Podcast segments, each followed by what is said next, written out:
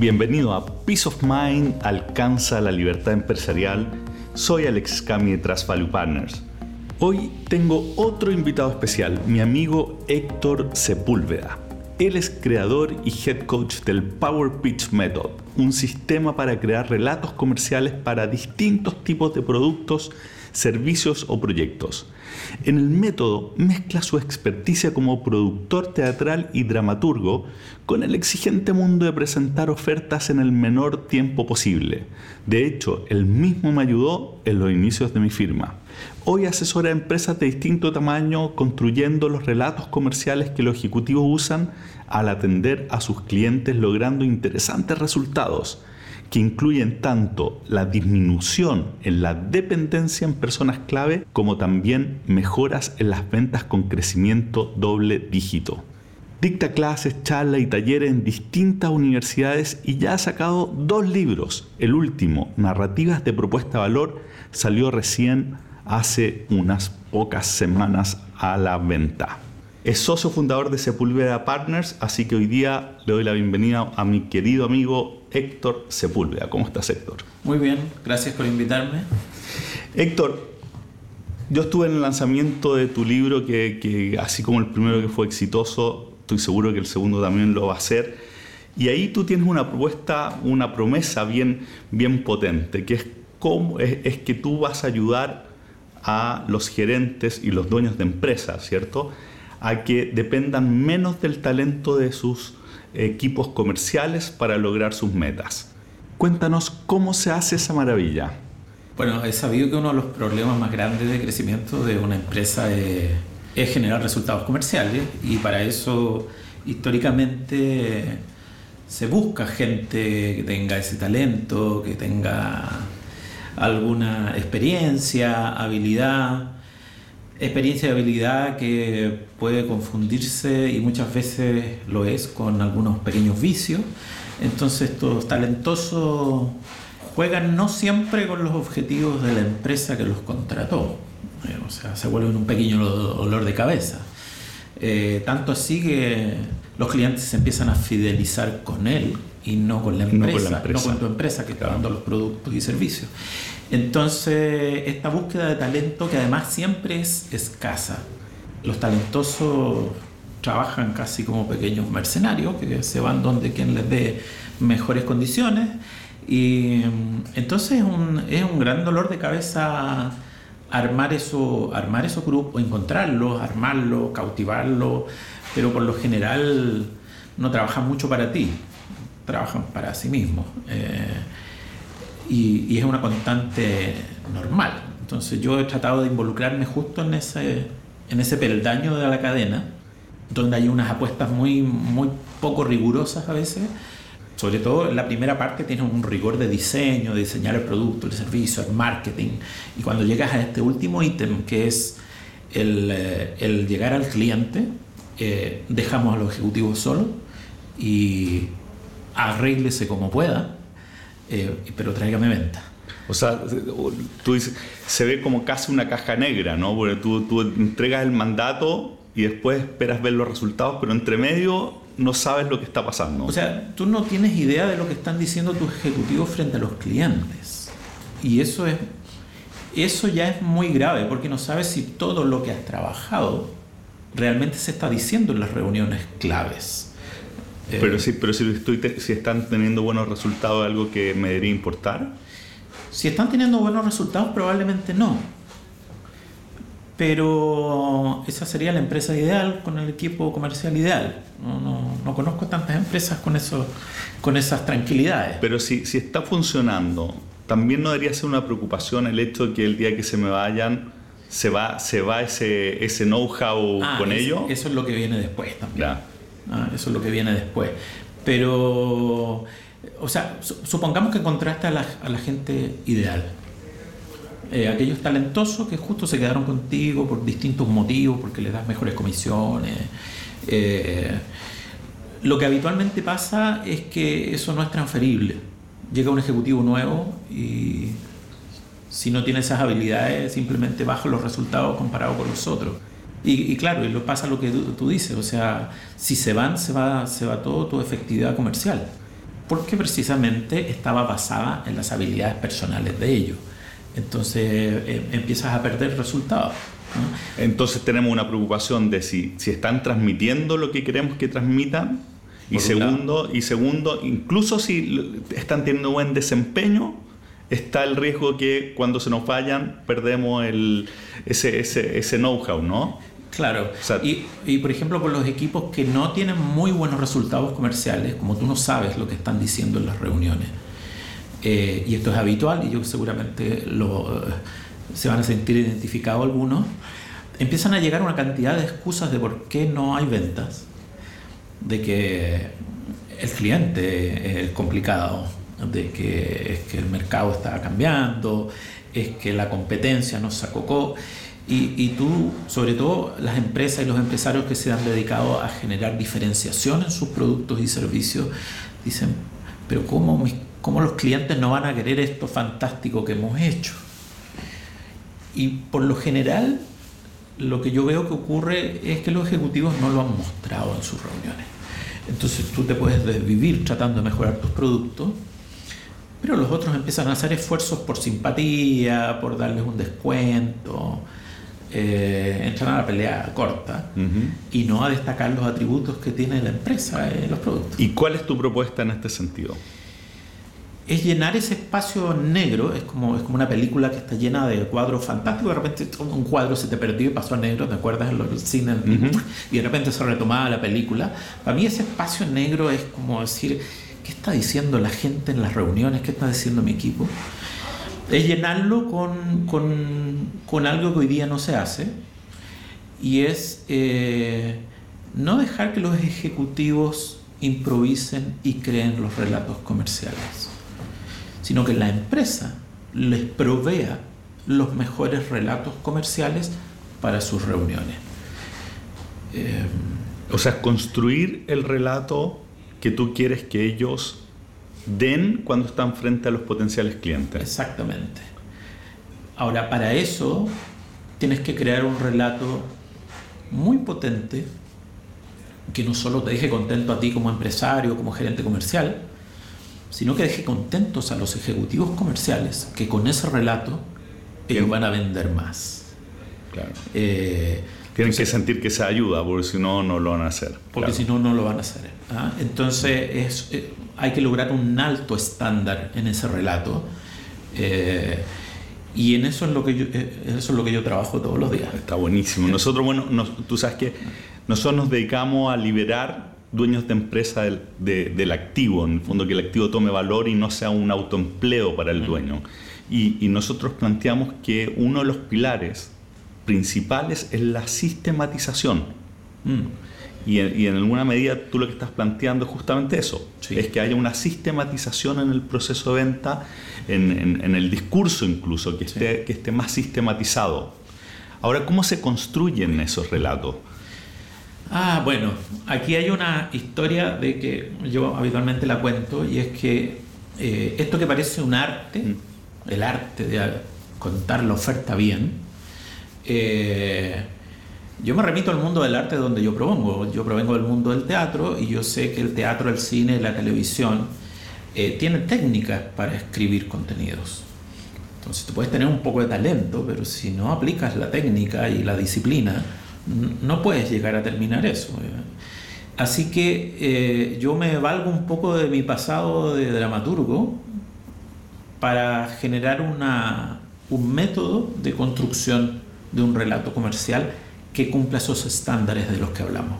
No es algo, no es un copy-paste, se nutre de lo que es tu empresa y tu oferta y tu, eh, habitualmente cuando yo trabajo sale una cantidad de discusiones en medio de la construcción del relato, es decir, realmente estamos prometiendo esto, si lo cumplimos, si no lo cumplimos, si lo podemos prometer o no, si es el valor real que el, cliente valora o no. hay una discusión muy entretenida, pero todo eso está enmarcado dentro de un método y que te hace armar un relato que yo le llamo un relato simple, muy fácil de recordar por los ejecutivos y más importante, muy fácil de recordar por el cliente. Porque ese cliente va a llegar a su oficina a contar lo que le ofrecieron.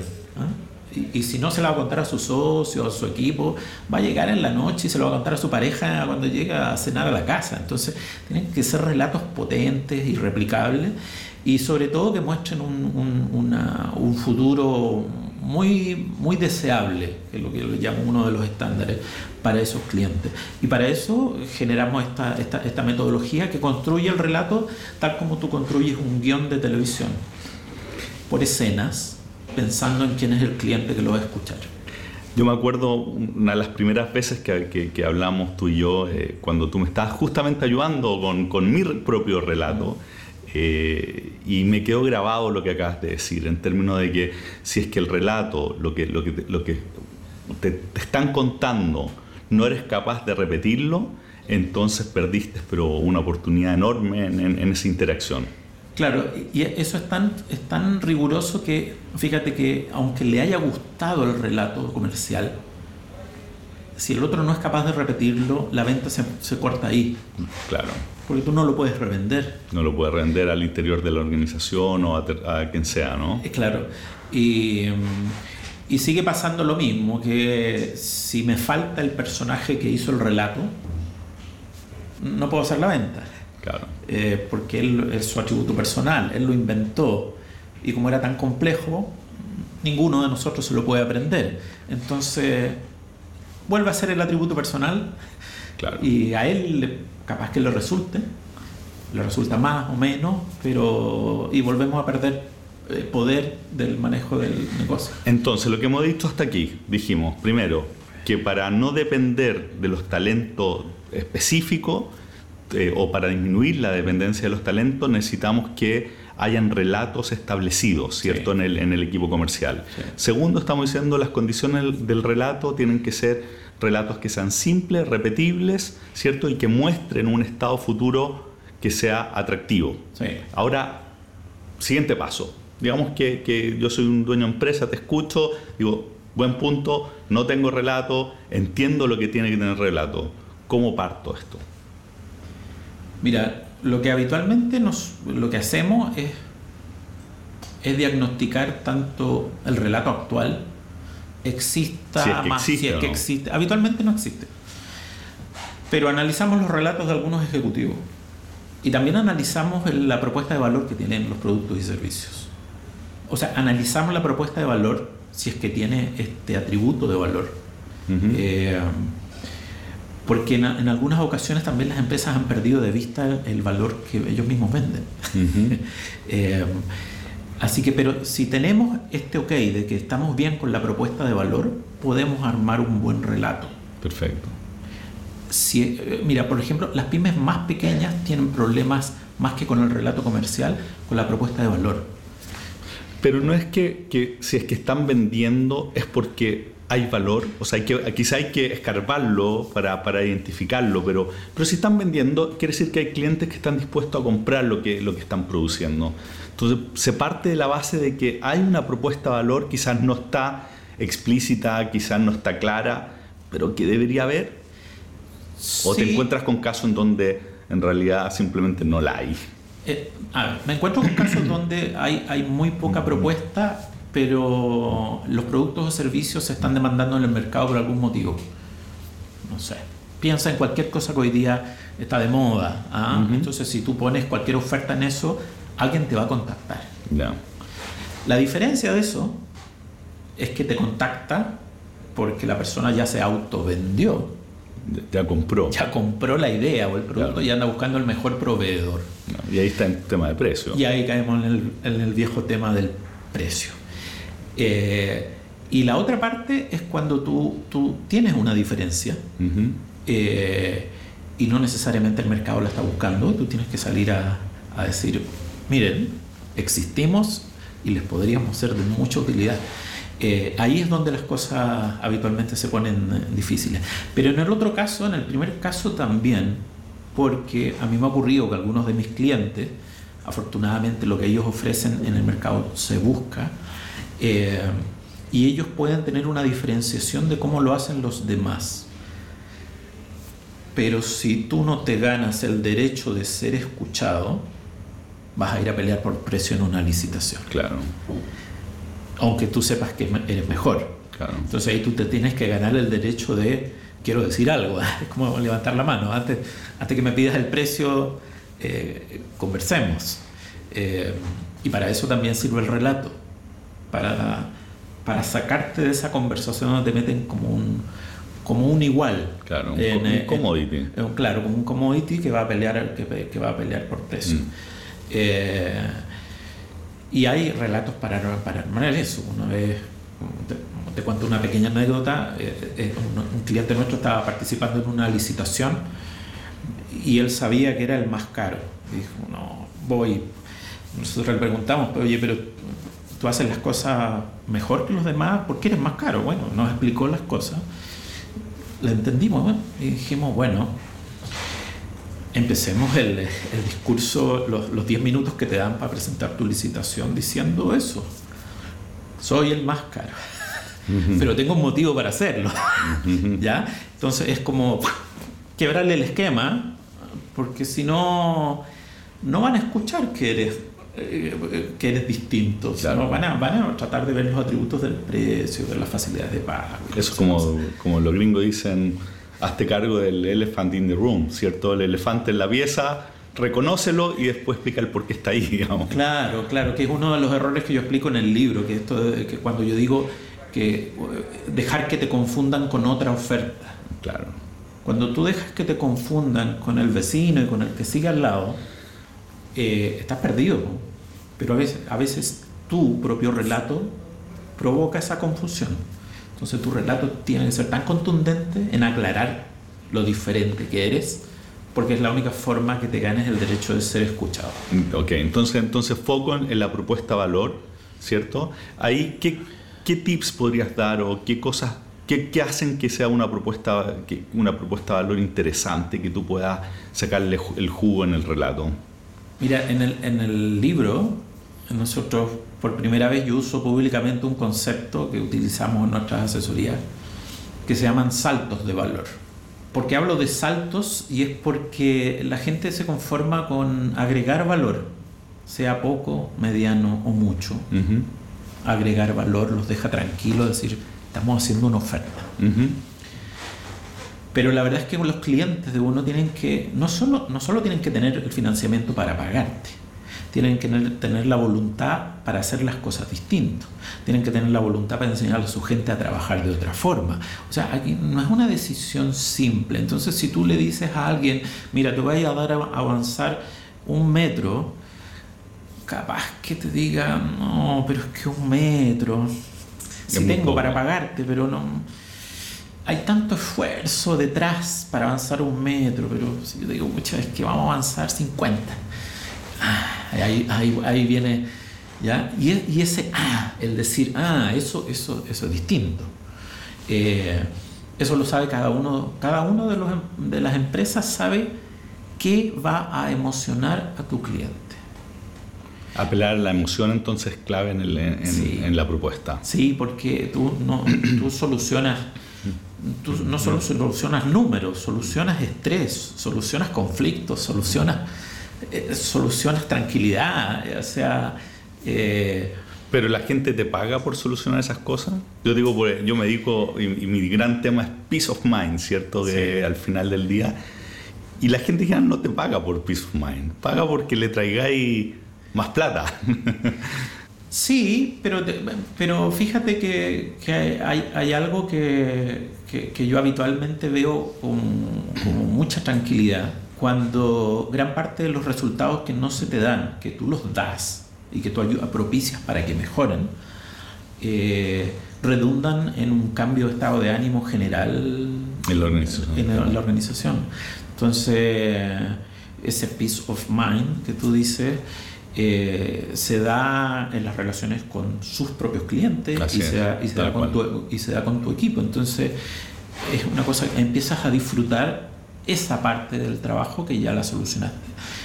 Tal vez tengas estrés en otras, pero esta como que la engrasaste y la, y la aceleraste. Entonces, yo creo que es un gran, es un gran atributo. Imagínate, yo cuando le pregunto a un gerente comercial y le digo, Imagínate lo que están diciendo en este momento tus ejecutivos comerciales en una reunión.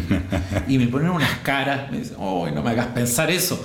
Ah, porque como que si yo pudiera poner una grabadora en cada una de esas reuniones, eh, entonces prefieren ignorar el sufrimiento y decir, no, no. Oye, y entonces estamos diciendo, desde la propuesta de valor, y me imagino que también mirando lo que están diciendo aquellos ejecutivos exitosos en venta, porque tú puedes sacar ahí mejores prácticas ¿no? del, del, del, relato, tú empiezas a, construir una primera versión del relato, ¿no? Sí. Ahora, ¿por qué, te, porque yo te digo la propuesta de valor? Porque, por ejemplo, nosotros no trabajamos con propuestas de valor débiles. Claro. Porque o sea, hay poco ¿cómo, material. ¿Cómo voy a armar una narrativa de una propuesta de valor si la propuesta de valor casi no existe? Claro. No, porque a diferencia de algún vicio anterior en, en, el mundo empresarial, la metodología que yo diseño no es cosmética. Uh -huh. Tú tienes que tener aportes de valor, o saltos de valor, que como uh -huh. llamamos. Eh, y ese es el primer, el, es el insumo básico. Eh, entonces, lo que nos dedicamos nosotros es a, a, a, todas estas empresas que tienen esos insumos básicos eh, maduros y que están orgullosos de lo que hacen, ayudarlos a llegar mejor con los Entiendo. clientes y que sean bien comprendidos por esos clientes. ¿Y qué le, qué le dirías como, como un primer paso en términos de, ok, tienen la propuesta valor, sé que la, no la tengo clara. ¿Cómo, ¿Cómo doy un paso hacia generar este relato? Lo primero lo diagnosticamos para saber desde qué punto de partida estamos, estamos para saber si hay algunas prácticas con las- como las que tú dices, gente que, que lo hace relativamente bien. Eh, pero llegamos a un, a un consenso de una calificación. Calificamos el relato inicial y nos proponemos llegar a una calidad de relato eh, bastante mejor que la que, que la que está eh, en el inicio. Eh, yo, por ejemplo, hay un. Nosotros le, le ayudamos a una aceleradora de negocios a armar los relatos de, de las empresas donde, donde ellos invierten. Y nuestro diagnóstico inicial de las ocho empresas con las que hemos trabajado, eh, la mejor ha sido en una escala de, de notas, por ejemplo, del sistema chileno de 1.7, ha sido un 3 Mira, o sea, reprobado. Y me dice, bueno, pero ¿cómo existe esta empresa? Bueno, porque los buscan, po. porque están dentro de la categoría que, Ya, se está- el menos, mercado digamos. está pidiendo, pero no han generado sus ventas porque ellos hayan eh, solos eh, armado esa oportunidad en una Proactivamente, reunión, proactivamente. Entonces, y esa calificación la, la tratamos de subir lo más posible. Lo más posible eh, es, en realidad tenerla satisfactoriamente dentro de todo el equipo que participa, incluso los inversionistas o los partners, directorio, quien sea. Decir, eh, bueno, aquí esto me deja satisfecho. hasta estamos en un 80, un 90% de, de calidad de esa narrativa. Eh, que es lo que yo incentivo para usarla. Este, estamos hablando, para imaginárselo, esto es como un script, ¿cierto? Es es un, Es un guion. es un guion, Sí. es un guion que tú haces que los ejecutivos lo, lo practiquen una y otra vez para que salga bastante, salga natural, ¿cierto? Sí, pero eh, claro, es un guion que no es una camisa de fuerza. Me imagino, esa es la próxima Eh, pregunta que te iba a hacer, porque sí. yo me imagino a los ejecutivos diciendo, oye, pero es que cada caso es distinto, ¿cómo voy a decir exactamente Sí. lo mismo? Eso, eso está permitido, pero hay que tener una, un Un rigor marco. muy fuerte en que no perjudiquen el relato de valor creado. Entonces, si alguien es simpático, agréguele chistes. Si, ah, lo que usted quiera, como te sientas mejor. Pero si la palabra y la frase que, que- que- que nos demoramos meses en acuñar, tú me la cambias y eso va a significar que el otro entiende otra cosa, eso no está permitido por ningún motivo. ¿Podemos dar un ejemplo? De hecho, en el libro tú tienes ejemplos. ¿Pod- ¿Podríamos elegir uno y, y De- cuente? De alguno de los casos. Sí, por Ah, ejemplo. pero- Ya, no, no, pero va a ser más complejo citarlo a lo mejor. O, o- o Eh. cuent- o tú cuen- da un ejemplo de algún relato que o una narrativa de venta que, que a ti te parezca interesante, para mostrar los elementos que, que debería tener. Mira, a mí me tocó trabajar con una gran empresa hace tres años atrás, que tenían un muy buen servicio. Y ellos hablaban, por ejemplo, de, de que tenemos el mejor servicio al cliente. Y era el vicio de su relato inicial. Entonces yo le dije, mira, yo entiendo por mejor servicio una cantidad enorme de cosas. Tenemos que llegar a traducirlo en acciones que el otro también juzgue que esas acciones son el mejor servicio. Perfecto. Entonces, ¿qué, qué es lo que, qué es lo que entiendes tú por mejor servicio? Entonces yo le dije, en este negocio yo necesito que mi, el ejecutivo me responda en menos de, en menos de dos horas. ¿Podemos lograr el estándar? ¿Podemos prometer eso? Entonces al final tú lo que, lo que, lo que trasladas al relato es que nuestro mejor servicio se traduce en Una promesa concreta. en una promesa concreta. Esto lo hacemos siempre con nuestros clientes. Eh, entonces, si tú te quedas con el vicio de tirar titulares genéricos, somos los mejores, el mejor producto, eh, a mejor calidad, que es vacío, Claro. porque se lo dicen todos, es- es- eso no está permitido. Generalidades No, no, no funciona. No, si realmente describimos qué era lo potente que nosotros hacíamos, hay que decirlo. En forma Eh, explícita. Claro. Hay algunos rebeldes que yo le llamo que tratan de seguir con sus viejas prácticas. Ahí hay que tener mucho cuidado. Porque. ¿Cómo chequeas tú después que lo estén ocupando? Ah, pero que después viene la parte de implementación, La implementación. que, no, que no, no las hemos hablado todavía. Ya, entonces estamos, vamos, ya estamos en el diseño, ¿cierto? En el diseño escribimos los guiones. Me imagino que los guiones también tienen, tienen que ver con las contrapreguntas, con los Sí. distintos casos, o sea, cómo más o menos y generamos con el- distintos perfiles, perfiles de clientes. Porque el mismo producto se puede ofrecer de, de distintas formas. de distintas formas, entonces sí. generamos como un manual de cómo se vende, Sí. ¿cierto? El producto o servicio de la empresa. Hasta, hasta cómo consigues una reunión con un llamado telefónico. Todo eso se puede diseñar. Y que está bien, y que está Está en bien el descrito en el, en el sí, libro como, como, como, como lo veía. Así que todo, todo el proceso hasta, hasta que estamos frente al cliente, hacemos, hacemos el proceso. Listo, tenemos todo diseñado, pero una cosa es que esté en el papel y otra cosa es que esté vivo, ¿cierto? Sí. ¿Cómo hacemos para que este relato después funcione en la práctica? A ver, antes de que funcione en la práctica tenemos que llegar a un acuerdo de cuánto queremos aumentar los resultados con todo el equipo y además que es un, es un desafío que nosotros tenemos como, como asesores. Ujú. Eh, porque después nos gusta mostrar esos resultados como Oh, claro. ah, aumentamos las ventas en Yo después, te, tanto. de hecho, te iba a preguntar, tengo anotado acá como próxima pregunta es, bueno, impacto de esto. ¿ah? Pero Eh, ya, bueno, una vez que está definido ese impacto y que todo el mundo sabe que andamos buscando ese impacto, se hace la transferencia y la, la- en la mantención, en, en la- en la- en el comenzar a, a- a aplicarlo, es donde vienen estas prácticas que, que yo les llamo como del Dream Team, es como reuniones semanales Mm. donde nos, nos encontramos a analizar las reuniones fallidas. ¿Qué jugadas no encestamos? claro, igual que los médicos, juntarse una vez al mes, ¿qué, qué salió mal? Sí.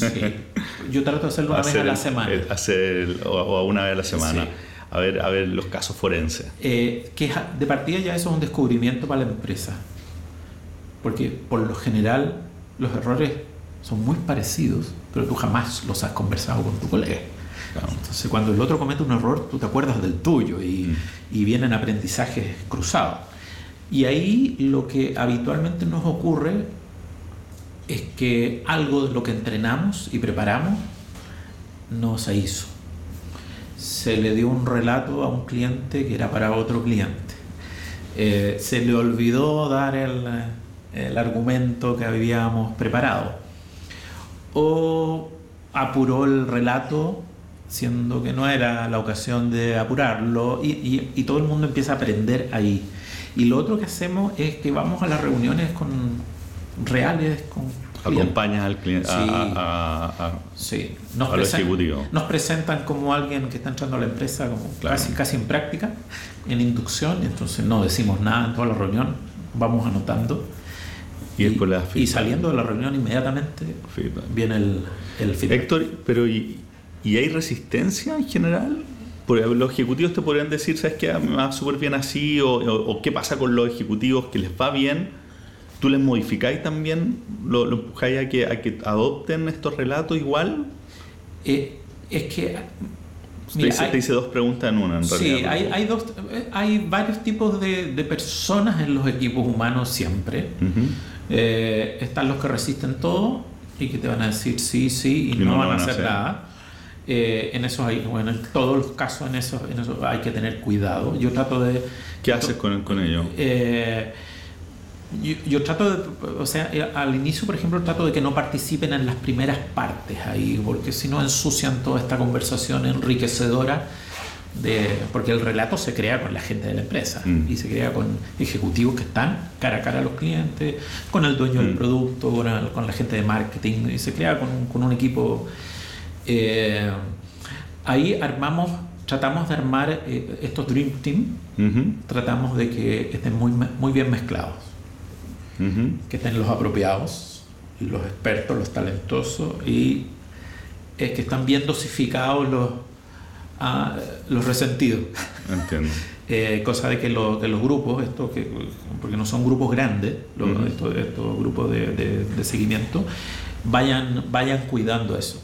Eh, pero siempre está la posibilidad de que alguien no haga nada de lo que se, de lo que se entrenó. Pero si se vigila bien, el impacto total del grupo debiera ser algo notorio. Eh, y los talentosos, la verdad es que siguen, siguen teniendo más resultados que los otros. O sea, le agregamos un gap extra a lo que era su talento. Pero la expectativa es, subimos, subimos el, estándar, de todos. Pero la eh, expectativa es que al final todo el equipo comercial lo esté ocupando o que sea, que sea para, para alguno esto. No, no, o sea que todo el equipo comercial lo está ocupando. O sea, el equipo comercial para cada producto. Sí, claro, sí, claro con todas las diferenciaciones que, que hablamos eh, antes, pero, eh, ir hacia una estandarización en, en, en, la forma en que se vende. Claro. Y además que cuando tú integras esta disciplina, tú después puedes aprender del contacto con los clientes porque, y esto tú lo sabrás y la gente que está escuchando esto lo sabe, hay veces que los clientes dicen mucho mejor que tú lo que, el valor que tú les llevas. Entonces, pero ¿cómo nos hemos ocurrido decirlo así antes? Y, tomas esa frase y la, integras a tu, relato. a tu relato. Y este entonces, el relato es un relato vivo que va, va, evolucionando permanentemente. No es que lo definimos y X meses más lo revisamos. es algo que se está... Va, va evolucionando permanentemente. Yo en las empresas que tienen ofertas maduras, que no cambian mucho, yo recomiendo modificarlo y revisarlo una vez al año en las startups o en las unidades de negocios con, nuevos, con nuevas ofertas, eso ocurre mucho más seguido. Mucho más seguido. Porque el producto está recién saliendo y hay feedback muy rápido y mejoras muy rápido y eso, eso cambia más, rápido. Hablemos de los resultados. ¿Qué, qué, qué has visto tú como, como impacto en venta, en productividad, cuando, cuando incorporas relatos en el equipo? Hay dos mundos ahí. Está el mundo de aquellos negocios que son difíciles de mover, que son muy competitivos. Ahí testimonios que hemos tenido de nuestros clientes es que el aumento de resultados comerciales va entre el 15 y el 20%. Wow. ¿Ya? Muy bueno. Sí, está muy bueno. Y en los startups y en nuevos negocios es mucho más que eso.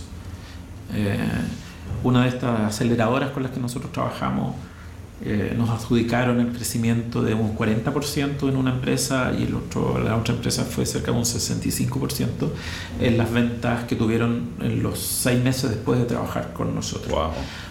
Porque como no había ninguna otra ningún otro cambio, no había cambiado el mercado, no cambiaron el producto, no, no. Entonces simplemente les empezó a ir mejor en las reuniones.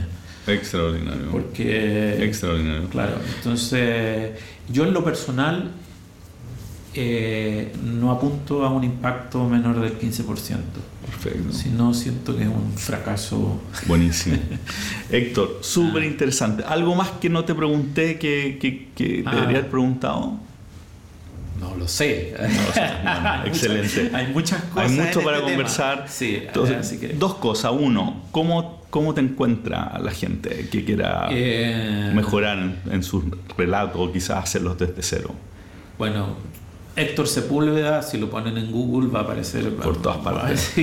Eh, pero en LinkedIn es mi red preferida Eh, que tienes videos bien buenos ahí donde vas contando. Sí, además que voy dando noticias de lo que voy haciendo y cosas así. Y lo otro es en nuestra página que es sepúlveda-partners.com. Perfecto. Eh, ¿Y el libro? Y el libro que se llama Narrativas de Propuestas de Valor en ese mismo nombre con .com, narrativas de propuestas de valor.com. Y ahí, lo, ahí, lo, pueden conseguir. Ahí, está, ahí lo pueden conseguir, eh, está para Amazon, está en la versión impresa de Amazon, que te llega en 7 días, 10 días, y con una calidad de impresión increíble. Impresión, calidad Amazon. Eh, y también está en formato PDF, así que como, como, como les gusta a ustedes consumir el libro. Excelente. Muchas gracias, Héctor, por, por habernos contado hoy día de la narrativa. Por la invitación y ojalá que les sirva a tus auditores. De todas maneras, muchas gracias.